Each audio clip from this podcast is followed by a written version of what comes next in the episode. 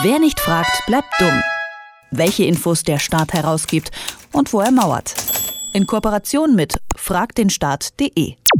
Bei der Mietwohnung, da geht ja eigentlich nichts ohne eine Schufa-Auskunft. Und auch beim Handyvertrag oder Kredit, die Schufa-Auskunft entscheidet oft über bekommen oder nicht bekommen. Schufa, kurz für Schutzgemeinschaft für allgemeine Kreditsicherung, hat jeder schon mal gehört.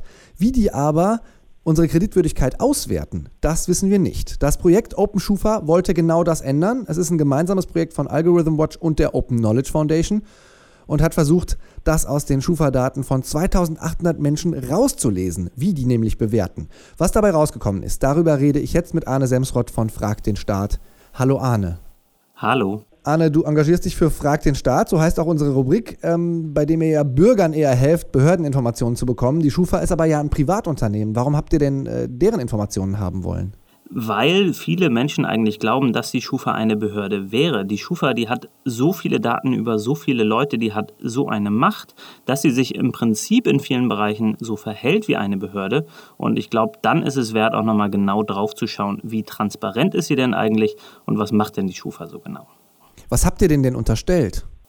Äh, unterstellt haben wir denen so einiges, was wir über die letzten Jahre gehört haben. Ähm, es steht nämlich immer wieder im Raum, dass die Schufa durch das äh, Verfahren, das sie anwendet, ja, die sogenannten Algorithmen, ähm, zu Ergebnissen kommt, die der Wahrheit gar nicht entsprechen. Und es gibt sehr viele Berichte von Leuten, die sagen, äh, ich habe einen falschen Score, ich weiß nicht, wie der Score von der Schufa bei mir eigentlich zustande gekommen ist. Und da gibt es immer wieder die Vermutung, dass letztlich durch diese verschiedenen Wege die Schufa diskriminiert nach verschiedenen Aspekten. Und mit Open Schufa wollten wir herausfinden, was da so genau dran ist. Dafür habt ihr dann Datenspenden von Menschen gesammelt. Darüber haben wir auch schon mal geredet im Februar, als ihr das Projekt gestartet habt. Diese Daten, also diese Scores, ne, also wie bewertet wird, wie kreditwürdig man ist, die sind zwar noch nicht komplett ausgewertet, aber in den vergangenen Tagen gab es ja schon mal ein paar Schlagzeilen. Und der Tenor war so ein bisschen, der Bewertungsalgorithmus, ja, der macht Fehler. Wo macht er denn diese Fehler? In ganz verschiedenen Bereichen. Ähm, was wir vor allem gesehen haben, und das waren dann vor allem Spiegel Online und Bayerischer Rundfunk, die sich diese Daten genauer angeschaut haben, ist, dass es ähm, zum einen auch schlechte Scores geben kann, ohne dass es überhaupt Negativmerkmale gibt.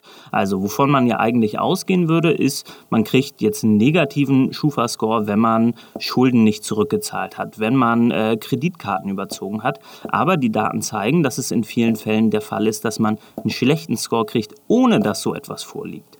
Ähm, und das ist verbunden mit einem zweiten Problem, dass äh, die Schufa gern unterstellt, dass sie sehr wissenschaftlich arbeitet, sehr genau arbeitet.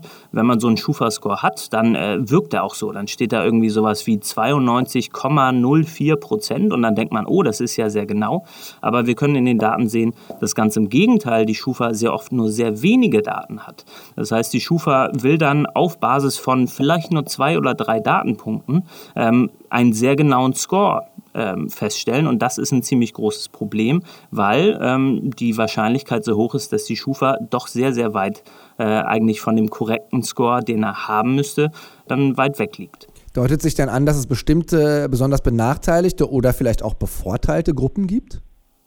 Ja, ähm, wir können sehen, dass vor allem junge Männer in diesem Datensatz, den wir haben, äh, sehr schlecht dastehen. Das heißt, gerade Faktoren, die man nicht beeinflussen kann, haben offensichtlich, wenn wir uns die Daten, die wir so haben, anschauen, ein ziemlich großes Problem. Ähm, denn Alter Geschlecht, das hat offensichtlich eine Auswirkung auf den Score. Äh, wenn man jünger ist, hat man eher Probleme und wenn man männlich ist, hat man eher Probleme.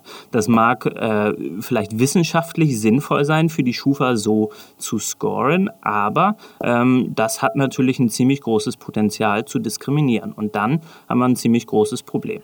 Da hätte ich jetzt auch gesagt, also ähm, auch in so Schuldneratlanten wie zum Beispiel von der Kreditreform oder wenn es um Schuldnerberatungen geht von Statistiken, die ja auch im, im kommunalen Bereich teilweise arbeiten, dann sind es ja oft äh, junge Männer, die da ankommen und die zu finanziell, ich sag mal, risikoreicherem Verhalten neigen. Aber also ihr könnt das überhaupt nicht nachvollziehen, dass das, ähm, dass das dann so gescored wird.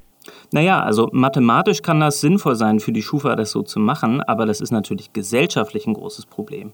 Und ähm, wenn Leute allein auf der Tatsache, dass sie jung sind und dass sie männlich sind, keinen Kredit bekommen oder einen Handyvertrag nicht abschließen können, dann ist das Diskriminierung und dann ist das ein großes Problem. Und dann ähm, muss es zweitrangig sein, ob das jetzt mathematisch mit der Wahrscheinlichkeit vielleicht eher so zutrifft, sondern dann muss es andere äh, Begründungen geben und dann muss die Schufa in diesem Fall ähm, doch stärker darauf achten, dass eben solche Faktoren, die man nicht beeinflussen kann, dann auch nicht einfließen. Ähm, und wenn die Schufa das nicht von alleine macht, dann muss man das gesetzlich regeln und muss eben die Schufa dazu verpflichten.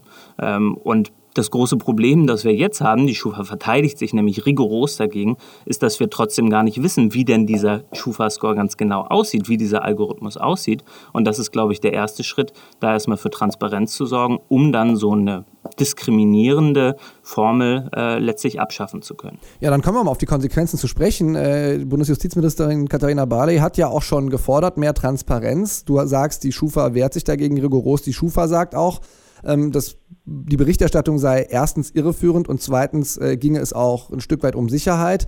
Deren Gedankengang ist, wenn ich das System kenne, wie meine Kreditwürdigkeit errechnet wird, dann kann ich das auch betrügen. Kannst du diese Kritik überhaupt nicht nachvollziehen? Nee, ich muss sagen, diese Kritik, die ist, ja, ich würde fast sagen, lächerlich. Ähm, denn wenn ich weiß, dass in dem Schufa-Score zum Beispiel drinsteht, äh, dass ich ein Mann bin und deswegen einen schlechteren Score habe, dann ja, wird das nicht dazu führen, dass Leute dann irgendwie versuchen, nicht mehr Männer zu sein. Auf der anderen Seite, wenn in diesem Score drinsteht, dass äh, ich einen schlechten Score habe, weil ich meine Kredite nicht zurückgezahlt habe, dann würde ich mich wahrscheinlich dran machen, diese Kredite zurückzahlen und dann haben ja alle was davon. Ähm, das heißt, dieses Betrügen, das kann eigentlich tatsächlich nicht so wirklich funktionieren, wenn sowas drinstehen sollte wie ähm, da hat jemand ein Problem, weil er sehr oft umgezogen ist, dann müssen wir darüber reden, ob denn überhaupt dieser Umzugfaktor äh, in so einen Score mit ein bezogen werden dürfte. Ähm, und ich glaube, insofern brauchen wir da erstmal Transparenz, um überhaupt eine größere gesellschaftliche Debatte darüber zu machen. Und die Schufa, die äh, ja, erzeugt erstmal vor allem jetzt Angst äh, und versucht auch durchaus äh, auf Journalisten da sehr, sehr harsch zuzugehen. Und ich glaube, äh, es wäre an der Zeit, dass das Justizministerium dem ein bisschen Einhalt gebietet. Das heißt, wie sollte eine Schufa in der schönsten eurer Welten aussehen? Eine Schufa ist äh, idealerweise eine Organisation, die ähm, ihre gesellschaftliche Verantwortung wahrnimmt, die ihren Score offenlegt, entweder von sich aus oder per Gesetz ähm, dazu verpflichtet wird, den Algorithmus, der dahinter liegt, zu veröffentlichen. Das bedeutet, ähm, was für Merkmale fließen da ein, wie werden die gewichtet, äh, wie kann man einen besseren Score bekommen. Ähm, und wir brauchen viel, viel mehr Aufsicht. Wir brauchen ähm, tatsächlich Aufsichtsbehörden, die genau sich anschauen können, was fließt da ein, was für Daten werden gespeichert und welche nicht. Da passiert noch viel zu wenig. Und wie gesagt, wenn die Schufa das nicht von alleine macht, dann muss man eben für Transparenz äh, per Gesetz sorgen. Und äh, dazu hätte auf jeden Fall das Justizministerium jetzt eine Vorlage, ein Gesetz dazu zu schreiben. Das heißt, ihr habt zwar euch jetzt auf die Schufa konzentriert und nicht auf andere Wirtschaftsauskunfteien, die ja in der gleichen Branche tätig sind, wie zum Beispiel die Kreditreform, aber ihr hättet gerne eine allgemeingültige Regelung für alle diese äh, Unternehmen. Jetzt haben wir mit der Schufa angefangen, weil es der Marktführer ist, aber wir hören natürlich nicht mit der Schufa auf. Es geht darum, dass alle Scoring-Anbieter in Deutschland und letztlich in der ganzen EU ähm, transparenter werden, ähm, besser für das Gemeinwohl arbeiten. Ähm, und insofern brauchen wir eine gesetzliche Regelung, die für alle gilt, ähm, die für die Schufa gilt, aber genauso für alle anderen Scorer. Das Projekt Open Schufa fordert Transparenz von der Schufa und deren Konkurrenten, zum Beispiel Kreditreform, und will wissen, wie errechnet ihr eigentlich unsere Kreditwürdigkeit? Arne Semsrott von Frag den Staat hat erklärt, warum er Transparenz da wichtig findet. Vielen Dank, Arne. Dankeschön. Wer nicht fragt, bleibt dumm. Die Serie auf Detektor FM. Den Staat selbst was fragen? Ganz einfach. Auf fragdenstaat.de.